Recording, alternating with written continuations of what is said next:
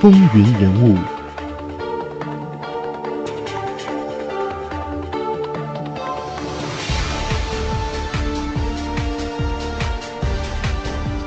欢迎回到《总统风云录》，我是华丽。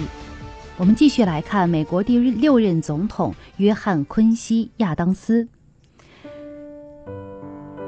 在他上任之后，美国的高等教育基本上是私立大学一统天下。私立大学中的绝大多数是由财团或教会兴办的，应该说，他们对美国早期高等教育的创立和发展是做出了一定的贡献的。但是，这些大学也存在着不少弊端，最为人所诟病的就是他们的专业设置非常陈旧，教学质量较低，而且收费又普遍偏高。所以就使得很多有志有才的青年望而却步，失去了接受高等教育的机会，使得美国没有办法得到各方面的高素质的人才，也使得美国想要在全世界当中崛起，屹立于不败之地，缺乏了相应的人才。约翰·昆西亚当斯上任开始就决心在高等教育领域来一番大刀阔斧的改革。他向国会提交了高等教育改革的方案，提议由联邦和各个州的政府投资，在全美各地兴办一批具有先进办学理念和一流师资、收费相对低廉的大学，让更多的年轻人有接受高等教育的机会。同时，由政府制定法律。对私立大学进行整顿和规范，实行优胜劣汰，促使他们进行自我改造和变革。至于有关美国百年大计的改革方案，在国会当中引发了非常激烈的辩论。和国会中小亚当斯的政敌纠结在一起的是他惯常的政敌安德鲁·杰克逊，他们竭力的阻挠这个法案的通过，一时间。约翰·昆西亚当斯可以说，想要把这一利国利民的提案推进，却面临着胎死腹中的危险。他多次到国会发表演讲，苦口婆心地向议员们痛陈利害，让他们能够明白其间的原因，为什么要推进这样的法案。但是呢，收效却不大。所以，约翰·昆西亚当斯呢，就回过头来，好好的思索了一番。决定要另辟蹊径，为了实现自己的改革宏图，他采用了分化瓦解对手的手段来对付这些反对派阵营。反对派的议员们并不是铁板一块儿，他们虽然表面上都反对亚当斯教育改革方案，其实呢内心却有各自不同的利益诉求，所以。约翰·昆西亚当斯就亲自找反对派的各个头面人物来谈话，和他们一起进餐，邀请他们和自己一块儿出去度假，以搞清楚他们反对教育改革方案的真正意图是什么，然后对症下药的尽量满足他们的要求。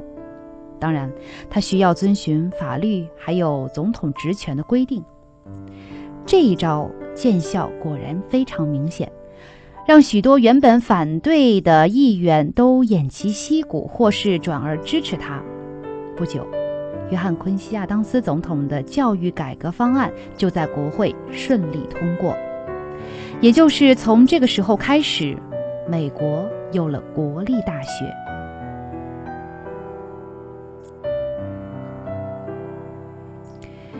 约翰·昆西亚当斯，他当时要做的第二件事情，就是由联邦政府出资兴建高等级的公路和运河网络。当他入主白宫的时候，美国经济正处于一个高歌猛进的大发展的时期，但是落后的基础设施却是大大的制约了繁荣的脚步。所以，约翰·昆西亚当斯经过了深思熟虑之后，就感到，如果不能够打破这样一个瓶颈，国家就不可能走上可以持续发展的一个良性循环的道路，所以他就提出了一个发展基础设施的庞大计划，决定由联邦政府出资兴建高等级公路以及运河网络。但是这个计划提出后，却不像他之前的教育改革方案那样困难。获得了国会的批准。按照当时美国一个不成文的规矩，所有国内的基础设施都是由几大财团承揽的，别人根本没有办法染指。这样一来呢，这些油水极大的工程项目就被几个超级财团垄断，纳税人的钱源源不断地流进了财阀们的荷包。面对约翰·昆西亚当斯总统提出的几乎是涵盖了全美国基础设施建设的计划，这些财阀们自然不会放过。于是，他们就通过自己在国会和政府当中的代言人多方游说。面对纷至沓来的说客，约翰·昆西亚当斯未置可否，而财阀们却是觉得自己胜券在握。因为根据以往的经验，还没有哪一个总统敢对他们这些掌握着美国经济命脉的大亨们说一个不字。可是没想到，约翰·昆西亚当斯的决定让他们大吃一惊。所有的基础设施工程全部面向实业界招标，这也就是说，美国所有的企业不分大小、强弱。只要具备符合工程要求的资质，都可以平等地参与竞争。财阀们对于约翰·昆西亚当斯总统的不上路非常的震怒，他们通过自己的代言人向总统施加了巨大的压力，但是他们打出去的凶猛的组合拳都被有力地挡了回来。约翰·昆西亚当斯就像是足球场上忠于职守的守门员一样，左扑右挡，力保大门不失。财阀们在同约翰·昆西亚当斯的较量中败下阵来，但是总统也因为这样开罪了主宰美国经济命脉的利益集团。这些集团能量非常的大，他们的影子也无处不在。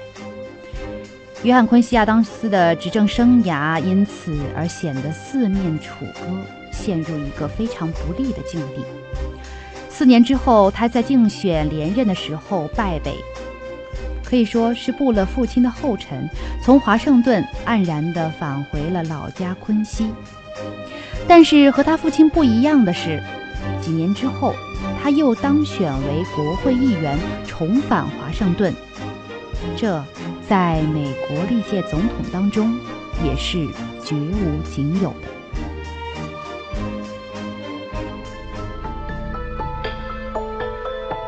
风云人物，精彩稍后继续。